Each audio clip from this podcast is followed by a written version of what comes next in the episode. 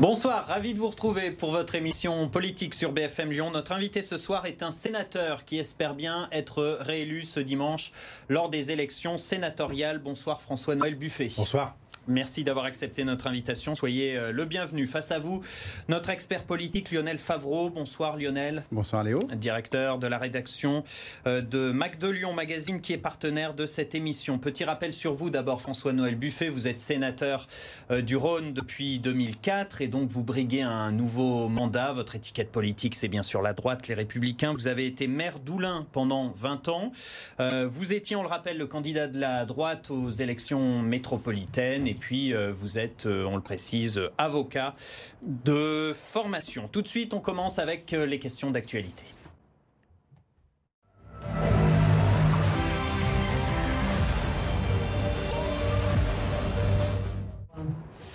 Face à la deuxième vague de l'épidémie de coronavirus, le gouvernement, la préfecture du Rhône prennent des mesures drastiques. Hein. Ça concerne les bars, les salles de sport, le secteur de, l'événementiel.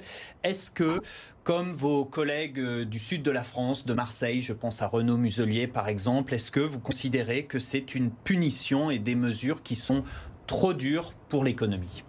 Écoutez, ce sont incontestablement des mesures qui sont très dures pour l'économie. Euh, la question reste la santé publique il est incontestable que nous testons beaucoup plus qu'avant l'été et que les cas sont en augmentation. La responsabilité politique, c'est quand même d'être prudent. La première responsabilité, elle est individuelle. C'est que chacun respecte les règles porte son masque, euh, assure une distance euh, suffisante avec ceux qui parlent, euh, se lave les mains. C'est la première des protections. Mais il y a un moment où tout le monde n'est pas raisonnable. Et donc, on est un peu obligé d'être coercitif. C'est très dommage. Mais je me mets aussi à la place de la puissance publique qui est bien obligé de faire respecter un minimum de Donc ce que vous nous dites, c'est la santé avant l'économie. C'est la santé, bien sûr, en premier. Euh, il va falloir soutenir l'économie. On sait que les moments sont durs, mais on l'avait déjà dit. Justement, vous étiez inquiété à plusieurs reprises des conséquences euh, de cette crise sur l'économie. Est-ce que vous craignez que ce soit le coup de grâce, ces nouvelles restrictions pour certains secteurs, la restauration, l'événementiel? Est-ce qu'on aurait pu faire autrement? Il y, a deux, il y a deux événements majeurs, effectivement, l'hôtellerie, euh, le tourisme, l'événementiel sont en très très grande difficulté. Donc l'enjeu, c'est incontestablement de fixer des règles. C'est peut-être aussi de s'adapter en fonction euh, des manifestations. Euh, il y a des lieux où on peut recevoir peut-être un peu plus de personnes en toute sécurité. En fait, il faut faire appel au pragmatisme. La santé en premier, mais ne, soyons pas le jardin à la française, tout le monde pareil. Donc faudrait des règles plus variables, par exemple pour les jauges? Absolument. Moi, je ne suis pas tout à fait favorable. Je suis favorable à ce qu'on adapte les règles en fonction des capacités d'accueil. Prenez un stade de 80 000 places, comme ça on ne parle pas de celui de l'OL. Euh, recevoir que 5 000 spectateurs, ça n'a pas de sens. On a la possibilité dans un stade de bien séquencer, de bien séparer les gens. On peut avoir peut-être un peu plus de personnes. Est-ce qu'il y a eu un manque de concertation avec les élus locaux du coup? Je pense qu'il y a une forme de tâtonnement généralisée de la part des responsables politiques qui ont un peu peur, et on peut le comprendre, mais qui en même temps, sérieusement, doivent regarder les choses de façon simple. Euh, et, de, et, de, façon efficace. Et oui, je regrette cette manière de cette sorte de tâtonnement. On met un masque, on n'en met pas, on ne sait pas, on, on, limite à 1000, on augmente à 5000. Et bien, au gré cas par cas, vous nous dites. Moi, je suis favorable au cas par cas. Euh, c'est la seule solution pour s'en sortir et continuer de soutenir l'économie. Autre dossier après euh, le meurtre dans le métro samedi dernier à Lyon, la droite dénonce l'escalade de la violence. Alors le maire de Lyon, on le sait, Grégory Doucet réclame des renforts de police. Et vous, vous réclamiez cet été déjà une réponse judiciaire plus ferme. Vous dites les délinquants n'ont plus peur de rien. La réponse, ça doit être aussi de renforcer la politique pénale, renforcer les peines de prison? C'est pas les peines de prison qu'il faut renforcer. Euh, D'abord, un, en matière de sécurité, tolérance zéro. Deux, le problème de fond, c'est l'exécution des peines il faut que quand le tribunal prononce sa décision de condamnation, elle soit exécutée rapidement et ne pas attendre. Ça nécessite uniquement des moyens et une organisation. Là, c'est pas le cas. Là, c'est pas le cas. Ça fait plusieurs années que c'est pas le cas. J'ai commis un, j'étais rapporteur du texte sur la justice. Je l'avais dit à l'époque à la tribune du Sénat, et c'est encore plus vrai aujourd'hui de constater que là-dessus, le gouvernement étant très n'est pas responsable, n'est pas responsable. Euh, véritablement, l'enjeu pour le pays et pour la France en matière de justice, c'est l'exécution des peines. Une peine prononcée par une juridiction pénale doit être exécutée dans le délai le plus rapide dès lors qu'elle est définitive. Autre question d'actualité, est-ce qu'il faut un moratoire sur la 5G euh, je, pense, à chaque fois qu'on a augmenté la technologie, des mouvements d'inquiétude se sont euh, révélés. Euh, c'est important que l'on puisse bénéficier de la 5G. Après, il faut que les conditions sanitaires, que les experts posent sérieusement les choses. Est-ce qu'il faut un temps de réflexion ou faut y aller Moi, je suis plutôt favorable au temps de réflexion dès lors qu'il est fait dans de, dans de bonnes conditions, de façon sérieuse, et qu'ainsi tout le monde s'étant exprimé, après on décide. Voilà, je suis plutôt dans cet esprit-là. Donc plutôt favorable à un moratoire. en tous les cas, oui, qu'on puisse pendant quelque temps euh, tout mettre sur la table, calmer les, les j'allais dire les contestations qui pour certaines peuvent être fondées, d'autres complètement euh, usurpées que les, professionnels nous disent véritablement les choses, et puis qu'on aille vers ce progrès. C'est tout de même un progrès. Vous vous sentez comme un Amish qui réclamerait la, le retour à la lampe à huile. Vous avez euh, trouvé euh, comment cette sortie d'Emmanuel Macron, cette réponse cinglante aux anti-5G, c'était euh, violent, c'était déplacé, maladroit? En tous les cas, c'est pas. On attend autre chose du président de la République. On attend autre chose de l'institution présidentielle et de celui qui incarne l'ensemble des Français. Donc euh, la question n'est pas de jeter le propre sur les uns ou sur les autres. La question est de dire qu'on doit être dans le progrès. C'est incontestable, mais qu'il faut aussi savoir rassurer ceux qui sont inquiets. C'est le rôle du président de la République. Le rôle du président de la République, c'est pas d'opposer les gens. Même le rôle d'un élu n'est pas d'opposer les gens. Le, rôle d'un élu, c'est d'apporter des solutions et d'être celui qui euh, rassemble et qui peut rassurer pour euh, euh, mener une politique et emmener tout le monde. On est dans un pays en ce moment où la division semble être le jeu. François-Noël Buffet, invité de Lyon Politique, la suite de l'émission.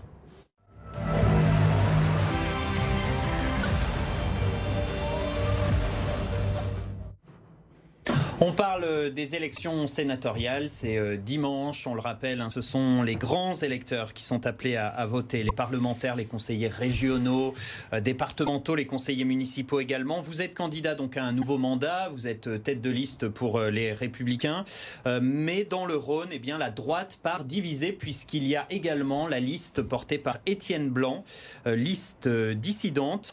Vous regrettez, j'imagine, cette division? Bien sûr que je la regrette. Quel dommage. Véritablement, quel dommage. Euh, en 2014, parce que nous étions unis, à la fois les républicains et euh, les centristes, et puis les inscrits, nous avons réussi à faire élire quatre parlementaires au Sénat. C'est important pour représenter le département du Rhône. Et par cette candidature dissidente, euh, véritablement dissidente, le risque est que, effectivement, nous n'arrivions pas à ce résultat. Et c'est une élection où la dispersion du vote est mortifère pour les listes. Mais votre union avec Étienne Blanc pour les élections municipales et métropolitaines, c'était une union de façade en fait? C'était pas une union de façade. Moi, j'ai jamais été, à aucun moment, informé des intentions de M. Étienne Blanc, en dehors de la veille de la Commission nationale d'investiture, ou me disant euh, qu'il ne demanderait pas l'investiture. En réalité, il l'a demandé et la Commission a tranché. Mais je ne savais pas, jusqu'à cette date, qu'il avait l'intention d'être euh, candidat. Oui, oui, je confirme. Je confirme. Mais alors, euh, je l'ai appris par un appel téléphonique de sa part. Étienne Blanc, qui était votre binôme, votre coéquipier pour les municipales, pour les métropolitaines, euh, il a été quand même en quelque sorte le dindon de la farce de votre accord avec Gérard Collomb. Peut-être vous n'avez pas le même point de vue, vous allez, euh, nous le, dire, mais c'est ça, à votre avis, cet accord avec Gérard Collomb qu'il vous fait payer? C'est probable, mais je voudrais dire une chose. Monsieur Blanc a été plusieurs fois député de l'Ain, plusieurs fois maire de Divonne-les-Bains responsable politique dans ce département. Euh, ce n'est pas quelqu'un qui, à son âge, se fait raconter des histoires. S'il avait envie de dire non, il avait toute capacité de dire non. Vous parlez de l'accord De l'accord. Lorsque nous avons décidé cet accord, nous l'avons décidé ensemble. Lui-même me, me disant, je suis en difficulté à Lyon, il faut qu'on trouve une solution pour la métropole. Je vous livre les choses telles qu'elles sont.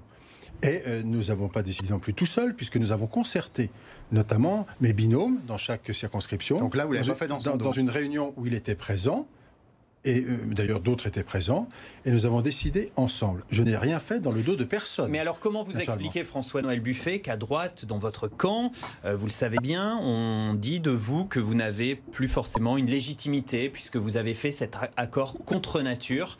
Il y a une fracture à droite dans le Rhône? Je crois sincèrement que il n'y a pas... C'est pas une, question de légitimité. Euh, il y a une question de vision et de façon de faire de la politique qui est différente, ça je le crois. Je pense sincèrement, moi j'ai été maire pendant 20 ans de la commune d'Oulin, j'ai toujours essayé de rassembler, j'ai toujours essayé de travailler pour la population, euh, pas simplement euh, pour mon ambition personnelle. Et je pense, oui, qu'il y a une fracture dans la manière de faire. En tous les cas, il y a Mais un vous regrettez d'avoir fait cet accord avec Gérard Collomb ah, Je ne regrette pas, et je vais vous dire pourquoi je ne regrette pas. Je l'assume en plus. Parce que les premiers éléments de la gouvernance des Verts à Lyon et à la métropole sont en train de nous donner raison et de me donner raison. On aura l'occasion Et nous verrons dans les semaines qui viennent que ceux qui avaient raison de le dire et qui voulaient s'y opposer fermement, c'était bien dans la stratégie qui était la nôtre, dans les circonstances politiques qui étaient les nôtres. Mais est-ce que ça ne remet pas en cause votre crédibilité politique parce que vous avez osé cette alliance et en plus elle a échoué? Elle a échoué. Elle n'a pas échoué. C'est pas seulement cette alliance qui a échoué. Il y a les circonstances politiques. On peut évidemment discuter de tout. Il y avait une, une non-participation, la question du Covid, la, présence forte de l'intention euh, euh, écologiste. Je vous parle pas des affaires intérieures euh, des équipes. Donc il y a un contexte. Mais, mais moi, j'assume ça. Et ma légitimité, eh bien écoutez, euh, je suis vice-président à la commission des lois du Sénat, rapporteur des grands, de grands textes régaliens, asile, immigration, justice. Je ne crois pas que cette légitimité soit, cette légitimité, pardon, soit remise en cause. Vous avez peur de perdre un siège quand même? Ah bah Bien sûr, je travaille pour une équipe. Je travaille pour une liste qui, la dernière fois, qui est légitime, qui est soutenue par son parti politique, qui est contestée localement par une candidature dissidente de la même famille politique. Et moi, je travaille pour mon équipe. Et pour cette équipe légitime, et mon but, et c'est normal, c'est le rôle du, du, tête de liste, d'emmener le plus grand nombre d'entre nous. à cause d'Étienne Blanc, à cause de cette euh, division au sein de la droite, vous allez passer de quoi? De 4 sièges euh, de sénateurs dans le Rhône à 3 À 2 nous, verrons, euh, Non, nous, verrons dimanche soir. Mais par rapport à 2014, nous risquons bien de perdre un siège. Mais ça n'est pas encore fait. Il faut laisser les, électeurs, les grands électeurs faire. Donc, juste pour en finir avec Étienne Blanc, cette hostilité, c'est un problème de personne. Je, ne le souhaite pas, mais je le crains. Très bien. Euh, sur euh, votre réélection, vous êtes euh, confiant Vous serez toujours sénateur dimanche soir? Écoutez, moi, je, le souhaite. Il la, la, campagne électorale n'est pas terminée. Ce sera demain soir. Et vraiment, laissons aux grands électeurs le soin de décider, de faire leur choix. Et euh, je vous dirai dimanche soir. Ce Mais est-ce que vous voyez arriver une vague verte au Sénat, comme aux élections municipales, du fait que justement ce sont les grands électeurs qui votent? Oui, parce que les résultats à Lyon, euh, sur la métropole, euh, associés au Parti socialiste et au Parti communiste, c'est incontestable qu'ils vont avoir des élus en plus qu'ils n'avaient pas dans le Rhône. En plus, en tant que sénateur, vous avez porté une loi permettant aux conseillers métropolitains de voter. Donc, est-ce que les écologistes doivent vous dire merci? Quelque part, ils pourraient me dire merci. mais le gouvernement avait oublié dans le texte que, devenant une collectivité locale, les élus métropolitains devaient devenir grands électeurs. Donc j'ai fait corriger cela, bien naturellement, mais pour des raisons euh, tout à fait normales de législateurs et d'intérêt général. Mais il n'est pas interdit qu'ils me disent merci. Donc il y aura une petite vaguelette verte dimanche aux élections sénatoriales dans le Rhône. On rappelle qu'il y a une alliance gauche-vert dans le Rhône, c'est pas une alliance nationale. Communiste et il y aura incontestablement l'entrée des Verts au Sénat du département du Rhône, ce qui n'était pas le cas jusqu'à maintenant. Oui, ça, je pense que personne ne peut le contester. Il y a trois listes centristes dans, dans le Rhône pour ces mmh. élections euh, mmh. sénatoriales. Il n'y en a pas une estampillée La République en marche, Emmanuel Macron. Euh, ça veut dire que le Rhône, Lyon, c'est vraiment plus le fief des macronistes? Non, si vous prenez la liste de M. Bernard Fialer euh, et que vous regardez la composition de sa liste, il y a beaucoup de gens qui sont issus de La République en marche. C'est plus une liste de droite. Mais il n'y a pas l'étiquette. C'est une liste de gauche qui ne s'affiche pas. Mais ça n'est pas une liste de droite, celle de M. Fialer. C'est incontestable. Et pourtant, lui n'est pas catalogué à gauche. Écoutez, interrogez-le. Non, au départ, mais manifestement, les circonstances de la cause font qu'il il est associé. Est-ce que lui, comme euh, Michel Vullien ou Max Vincent, est-ce que c'est des candidatures pour vous affaiblir, comme Étienne Blanc, ou c'est un espace inoccupé euh, parce que le modem n'est plus fort comme il a pu l'être? Écoutez, 11 listes aux élections sénatoriales, il y en avait 9 la dernière fois. C'est un risque de dispersion des voix qui profitera euh, à nos adversaires politiques. Et je pense que c'est une responsabilité euh, que certains, évidemment, porteront. Je ne porte pas de jugement, mais ils porteront cette responsabilité. C'est pour ça que je pense que les grands électeurs, qui sont des gens responsables, qui connaissent les choses, doivent voter utile et faire. Euh, voilà. Et donc pour vous. Et, naturellement pour moi. Euh, rapidement, François Mais pas que pour moi, pour mon équipe. Euh, pour, mon j'insiste, ce n'est pas une affaire individuelle, c'est pour mon équipe et pour ce rassemblement des gens de droite et du centre. Rapidement, comment elle se passe cette campagne des sénatoriales? Parce que c'est une élection dont hum. beaucoup de personnes n'ont même pas entendu parler. Les sénatoriales, c'est assez obscur. Ce sont donc ces grands électeurs qui vont voter. Comment ça se passe la campagne? Vous avez des réunions, vous invitez les grands électeurs, vous leur faites les yeux doux? Nous rencontrons individuellement les maires, naturellement, et leurs équipes s'ils le souhaitent. Et puis, nous organisons, depuis plus de trois semaines maintenant, une réunion tous les soirs où on invite les grands électeurs par territoire. Ce soir, c'est la 24e et demain, ce sera la 25e et la dernière réunion que nous tenons. Je crois que notre liste euh, est la seule à avoir cette démarche sous cette forme-là. En tous les cas, je n'ai pas vu que les autres le La faisaient. seule à vraiment faire campagne? En tous les cas, à faire ce type de campagne, à, à se déplacer dans l'ensemble du département, dans tous les territoires, à rencontrer le maximum d'élus et aller expliquer quel est l'enjeu pour le Sénat. Vous êtes gaulliste. euh, Le général de Gaulle lui-même avait évoqué la suppression la- du Sénat. On parlait de rénovation, mais tout le monde parlait de suppression. Lors du débat des Gilets jaunes, la suppression du Sénat est revenue pour euh, son côté, euh, on va dire, euh, pas, pas d'élection directe des électeurs, son coût. Est-ce que ce serait une bonne idée de supprimer le Sénat aujourd'hui? C'est une très très mauvaise idée. Le bicamérisme, c'est la stabilité Le institutionnelle. bicamérisme, c'est les deux chambres. Oui, le Parlement français, c'est l'Assemblée et le Sénat. La Constitution définit l'Assemblée comme le représentant du peuple et la- le Sénat est le représentant des collectivités locales et des territoires. Il joue son rôle sous Macron actuellement? Naturellement, qui joue son rôle. Regarde un exemple. Le rôle de contrôle du gouvernement. Euh, la commission Benalla, je ne parle pas du résultat du fond, mais a pu se tenir au Sénat, est allé au bout, a commis un rapport et a rendu ce rapport. Ça n'a pas été possible à l'Assemblée nationale parce qu'ils ont été sous la pression. Mais Moi, c'était je une suis œuvre utile ou de la déstabilisation, votre rapport Je pense qu'elle a été utile dans le fonctionnement et les problèmes de fonctionnement à l'Élysée, et ça a été utile. Il y a une commission d'enquête actuellement sur Lubrizol. Il y a une commission d'enquête sur le Covid-19. Et moi, je me fais mienne la phrase du président Larcher. Le Sénat ne dit jamais oui par principe, mais ne dit jamais non par dogmatisme. C'est ça la, la, la consistance du Sénat. Et elle est absolument nécessaire à la stabilité parlementaire. On parle des élections euh, régionales, hein, on se projette sur le calendrier, ce sera en mars. Euh, euh, vous soutiendrez euh, Laurent Vauquier sans réserve lors de la campagne? Bien sûr. Sans, sans réserve aucune, je soutiendrai sa candidature. Il a fait au cours de ce mandat, je crois, euh, avancer le fonctionnement de la région, aider les territoires. Et naturellement, il faut qu'il continue. Donc je serai un soutien de Laurent Il a un bon bilan?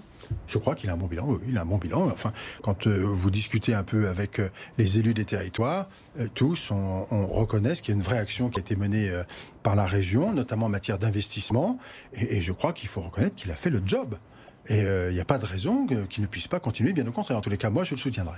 Certains lui reprochent d'avoir une ligne trop dure, certains même euh, polémiques sur euh, la reprise de thèmes de l'extrême droite, voire euh, des tentatives d'alliance euh, que lui nie totalement. Vous, euh, qui êtes un gaullisme, qui se réclame du gaullisme social, est-ce que vous sentez chez lui cette tentation ou on lui fait un mauvais procès? Écoutez, moi, je le rencontre de temps en temps et je crois qu'il y en a assez des mauvais procès. Et puis, en tous les cas, compte tenu de ce que je suis et de mes convictions, s'il y avait un tel risque, je ne manquerais pas de le dire. Et, et à ce moment-là, d'en tirer les conséquences. Ce n'est pas le cas. Je crois que Laurent Wauquiez a cette capacité de pouvoir rassembler et cette région a besoin de lui, vraiment. Pour Je vous, Laurent. Wauquiez, c'est pas une ligne politique trop dure à droite? Je crois qu'il a évolué, il a tenu compte euh, des situations précédentes. La politique euh, euh, nécessite cela et je crois qu'il l'a parfaitement intégré. On se projette encore plus loin sur le calendrier. Un mot rapidement de la présidentielle en 2022. Quel candidat pour la droite Bon, le casting n'est pas fait encore, mais on parle de Xavier Bertrand, on parle de François Barouin, on parle de Valérie Pécresse. Lequel de tout cela a votre soutien? Pour l'instant, euh, je ne soutiens personne. Euh, nous attendons de voir comment les choses vont s'organiser. Véritablement, ce que je souhaite, en revanche, c'est que l'on évite les querelles de chapelle, que si on pouvait éviter par bonheur les primaires, ce serait parfait. Et si quelqu'un Comment le désigner sans si primaire quelqu'un d'entre nous pouvait s'imposer euh, de lui-même et que les responsabilités de chacun soient prises en compte, ce serait tout de même une bonne chose. Mais vous voyez quelqu'un qui peut s'imposer aujourd'hui euh, de Écoutez, on lui-même est à deux ans euh, de, de- de l'échéance.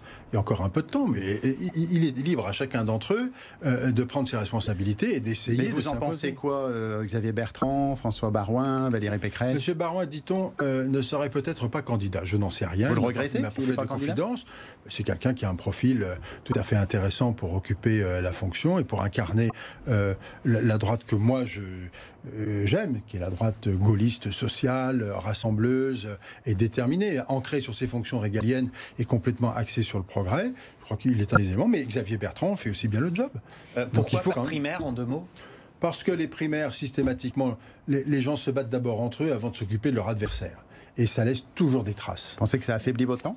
Je pense que depuis, ça a affaibli notre camp, bien sûr. Il y a de nombreuses années que cela a, nourri des, ça nourrit des concurrences et, c'est très désagréable. En un mot, euh, François-Noël Buffet, euh, l'idée du maire de Nice, Christian Estrosi, euh, de faire une union avec Emmanuel Macron de La République En Marche, mauvaise idée. Qui garde ses idées pour lui. Elle est pas Vous l'avez bien faite aux métropoles Comment? Vous l'avez bien faite aux élections métropolitaines On était dans un autre sujet face à un autre adversaire. Non, non, faut pas tout mélanger. Je peux vous expliquer plein de choses. On revient euh, à Lyon, on n'aura pas le temps. On revient à Lyon et euh, on reparle de, des Verts. Hein. Vous aviez fait donc vous cette alliance avec la République en marche, avec Gérard Collomb, pour faire barrage au péril vert, les Verts qui étaient un peu brandis comme des épouvantails pendant la campagne. Les Verts au pouvoir, donc, euh, vous commenciez à le dire, c'est aussi désastreux que ce que vous craignez?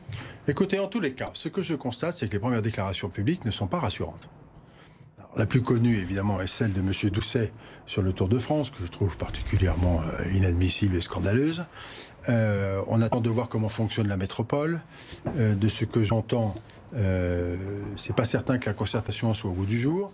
Mais ce que je retiens, c'est qu'on ne veut pas de développement économique et de grandes entreprises sur le territoire. Qu'adviendra-t-il de l'emploi Ce que je retiens, c'est que on veut développer le vélo, j'en suis d'accord, les pistes cyclables, mais on ne traite pas les entrées et sorties sur cette métropole, ce dont on a débattu ici.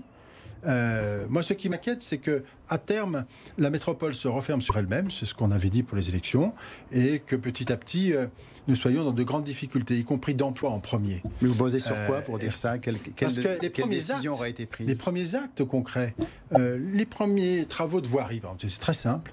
vous avez des systèmes de stationnement en épi qui permettent de ranger les voitures.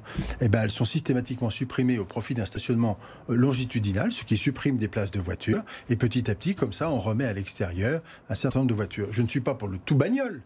Et je suis quand même pour des politiques équilibrées. Rentrer dans la métropole, c'est un problème. 250 000 véhicules jour rentrent sur cette métropole. On peut aussi rentrer en transport en commun, finalement. Oui, à condition que les transports en commun aillent desservir la deuxième couronne, qui est en fait la source des Pour le problème, c'est la connexion avec les. Le problème, c'est l'incohérence du dispositif qui nous est annoncé. C'est le risque de plus vouloir de développement économique. Et au bout du compte, c'est le chômage. Et c'est ce qui peut nous attendre. Alors, nous sommes à deux mois ou trois mois de mandat de leur part. Les premiers pas, on va regarder ce qui se passe, on va voir comment. On fera un bilan assez vite en fin d'année. Le budget viendra nous traduire tout ça. Vous évoquiez euh, les transports. Il y a Gérard Collomb qui appelle notamment à se mobiliser pour la construction du fameux métro E pour desservir l'Ouest lyonnais. C'est pas la priorité des écologistes. Vous êtes sur la même ligne que Gérard Collomb? C'est une faute que de ne pas faire la ligne E. C'est une faute politique avec un grand P. Ça veut dire qu'on laisse tout un territoire qui s'appelle la première couronne de la métropole, puis la deuxième couronne qui se densifie et qui se construit, en dehors de tout système de transport en commun lourd et dans l'incapacité de pouvoir venir sur le cœur de la métropole où les gens travaillent. Oui, c'est une faute absolue de la part de la métropole Donc de des habitants dépendants de la voiture. Mais évidemment. Est-ce que pour vous, euh, la sécurité est aussi un point faible des écologistes? Parce que très franchement, la situation s'était dégradée avant leur arrivée à Lyon. Oui, mais par contre, dans les événements qui viennent d'avoir lieu, j'ai pas entendu beaucoup de déclarations et de prises de position. il y a un moment. Vous voulez dire qu'il manque d'empathie par rapport aux victimes? Il y a deux choses. Il y a à la fois un manque d'empathie, puis à la fois un manque de détermination pour lutter contre la délinquance. Enfin, le maire de la deuxième ville de France, de la troisième ville de France, pardon, euh, ou le président de la deuxième métropole de France, mais c'est le maire en la circonstance. Le, président de la métropole n'est pas exempt. Je rappelle qu'on avait voulu renforcer la police si nous avions été élus. Bon, ça, c'est le passé. Mais enfin, dans des actes de cette violence-là, la population et la population a besoin d'entendre ce que pense son maire. Et il faut condamner fermement les actes de violence. Il faut se donner les moyens. Pour son rôle, c'est de donner les moyens. Bien sûr que le silence, le silence est douteux en la matière. Il ne peut pas y avoir de scénario au fil de l'eau sur des domaines de cette nature. Sur euh, Bruno Bernard, le président de la métropole, euh, qui est également président du Citral, une double casquette, un cumul de fonctions. Sur euh, Bruno Bernard et la polémique sur la nomination de son oncle à la tête d'un office HLM. Sur Bruno Bernard et sa rémunération qui a été augmentée. vous trouvez que sur tout ça, les Verts ne sont pas forcément exemplaires? Sur la rémunération de l'exécutif, euh, je suis moins critique que ce que peuvent l'être les uns ou les autres, parce qu'à partir du moment où le mandat est exercé de façon unique et à plein temps, il faut que l'élu, quel qu'il soit, M. Bernard ou un autre, puisse l'exercer. En revanche, le fait de cumuler à la fois la métropole, euh, le citral et peut-être d'autres fonctions, cet homme détient entre ses mains à peu près 7 milliards et demi de budget entre celui de la métropole et celui du citral. Il devient extrêmement puissant. Donc là, il y a quand même une question de savoir comment les choses vont se passer par la suite. Lui se défend en expliquant que c'est sa priorité. Mais j'entends bien que ce soit sa priorité, mais ne dit il ne faut pas dire avant que l'on ne cumulera pas les mandats et, qu'au contraire, c'était pas bien avant ce qui se faisait, alors qu'il fait lui-même cela. Ça, je pense que c'est une erreur de sa part. C'est une erreur, ou alors il fallait assumer dès le départ en disant mais on cumulera les mandats. Vous avez d'autres élus qui cumulent euh, de, nombreux mandats. On pourra vous donner des exemples. Il suffit de regarder très près, de, près euh, les délégations. Non, ça, c'est pas correct. C'est pas correct. Euh, les choses auraient été claires dès le départ. Ça peut pas être fait de ce que je dis parce que je fais. On passe à la toute dernière partie de cette émission.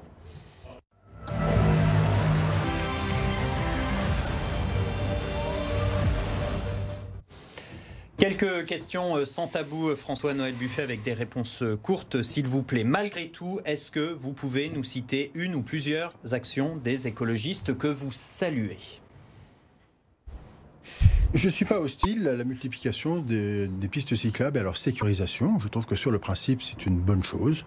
Euh, attends de voir la suite. Vous-même, vous êtes mis au vélo depuis l'arrivée des écologistes euh, Non, parce que moi je cours dans tout le département et en vélo, j'aurais pas assez de temps pour le faire.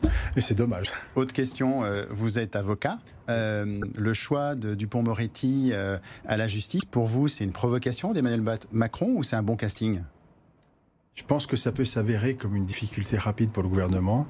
L'enjeu du, du ministère de la Justice et du garde des Sceaux, c'est plutôt de faire fonctionner son administration. Son administration, c'est les magistrats, les avocats, les huissiers, les greffiers, l'administration pénitentiaire. C'est pas que le pénal.